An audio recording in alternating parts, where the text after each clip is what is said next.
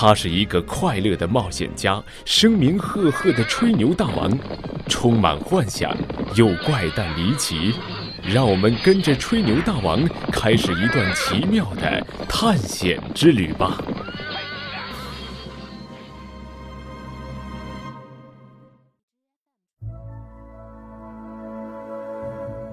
四个奇人，我们继续往前赶路。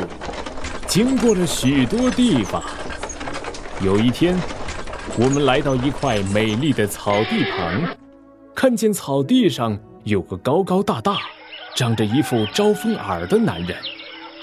他正侧身躺着，一只耳朵贴在地上，专心致志的听着什么，那样子真奇怪。我下马走了过去，好奇的问：“朋友。”你在做什么呀？我太无聊了，所以在听草木生长的声音呢。他抬起头来回答道：“你真的能听见吗？”我有些不敢相信。当然，这算什么？对我来说不过是小菜一碟。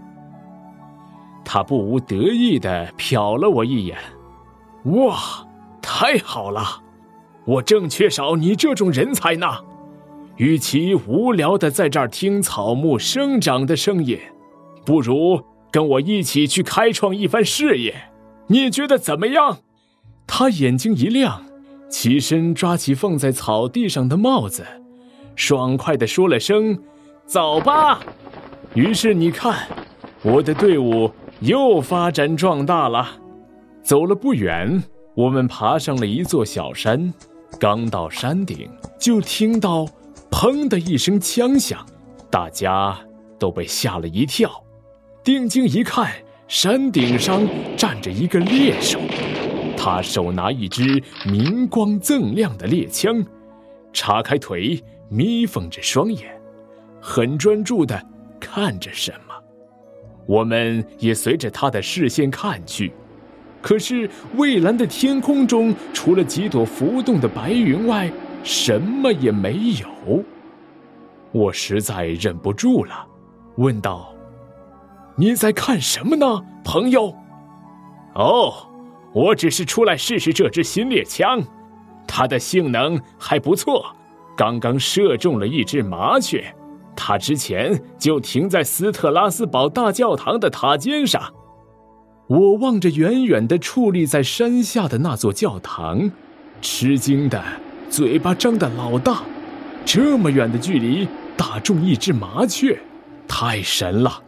我这个以神枪手自居的骑士，此刻也只有佩服的份儿了。我跑上去，紧紧抱着他说：“跟我走吧，朋友，我不会让你失望的。”当然了，我的个人魅力也是不可低估的。他一听，立刻爽快地答应了。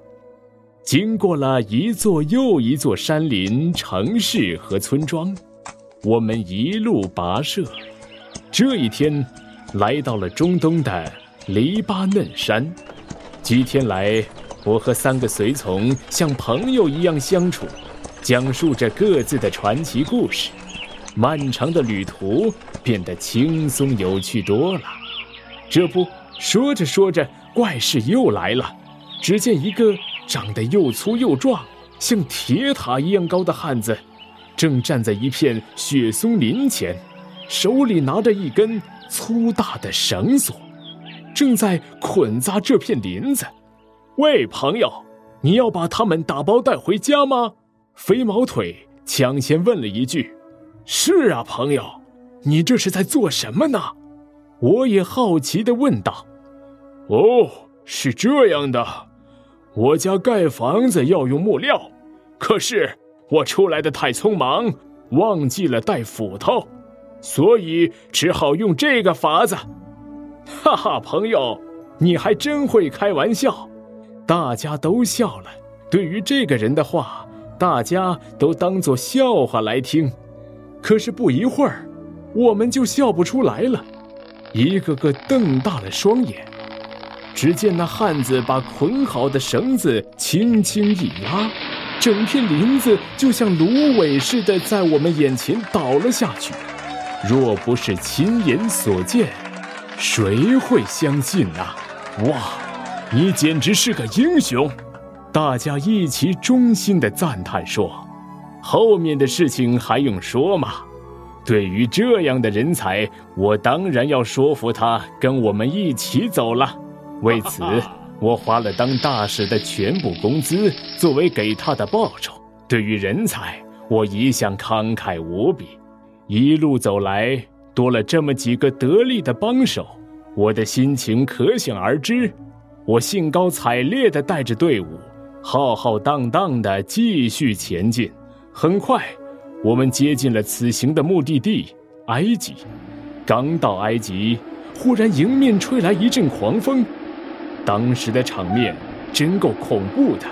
路边的七架风车飞快地旋转着，发出嘤嘤嗡嗡的声音，沙尘弥漫了整个天空。我连同车马随从都被风吹得满地乱滚，我真担心我们会被刮到天上去。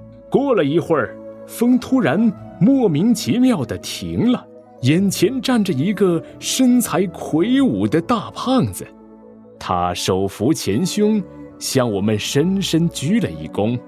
我们急忙从地上爬起来，狼狈不堪地大声叫着：“喂，你被妖怪附身了吗？”还是你本身就是个妖怪，尊敬的骑士阁下，请原谅。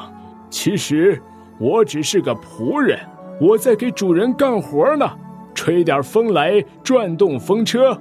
可是我的鼻孔吹出的风太大了，给您惹出了这么大的麻烦，再次向您致歉，真是太不好意思了。哈，我又碰见了一位奇人。这样的人才怎能从我的眼皮底下溜走？我忙向他表达了求财若渴的诚意。好啊，好啊，我们很快就达成了协议。他丢下风车，就跟着我们走了。从此以后，我和我的五个奇人随从成就了一番惊天动地的伟大事业。不久，我们便顺利地完成了任务。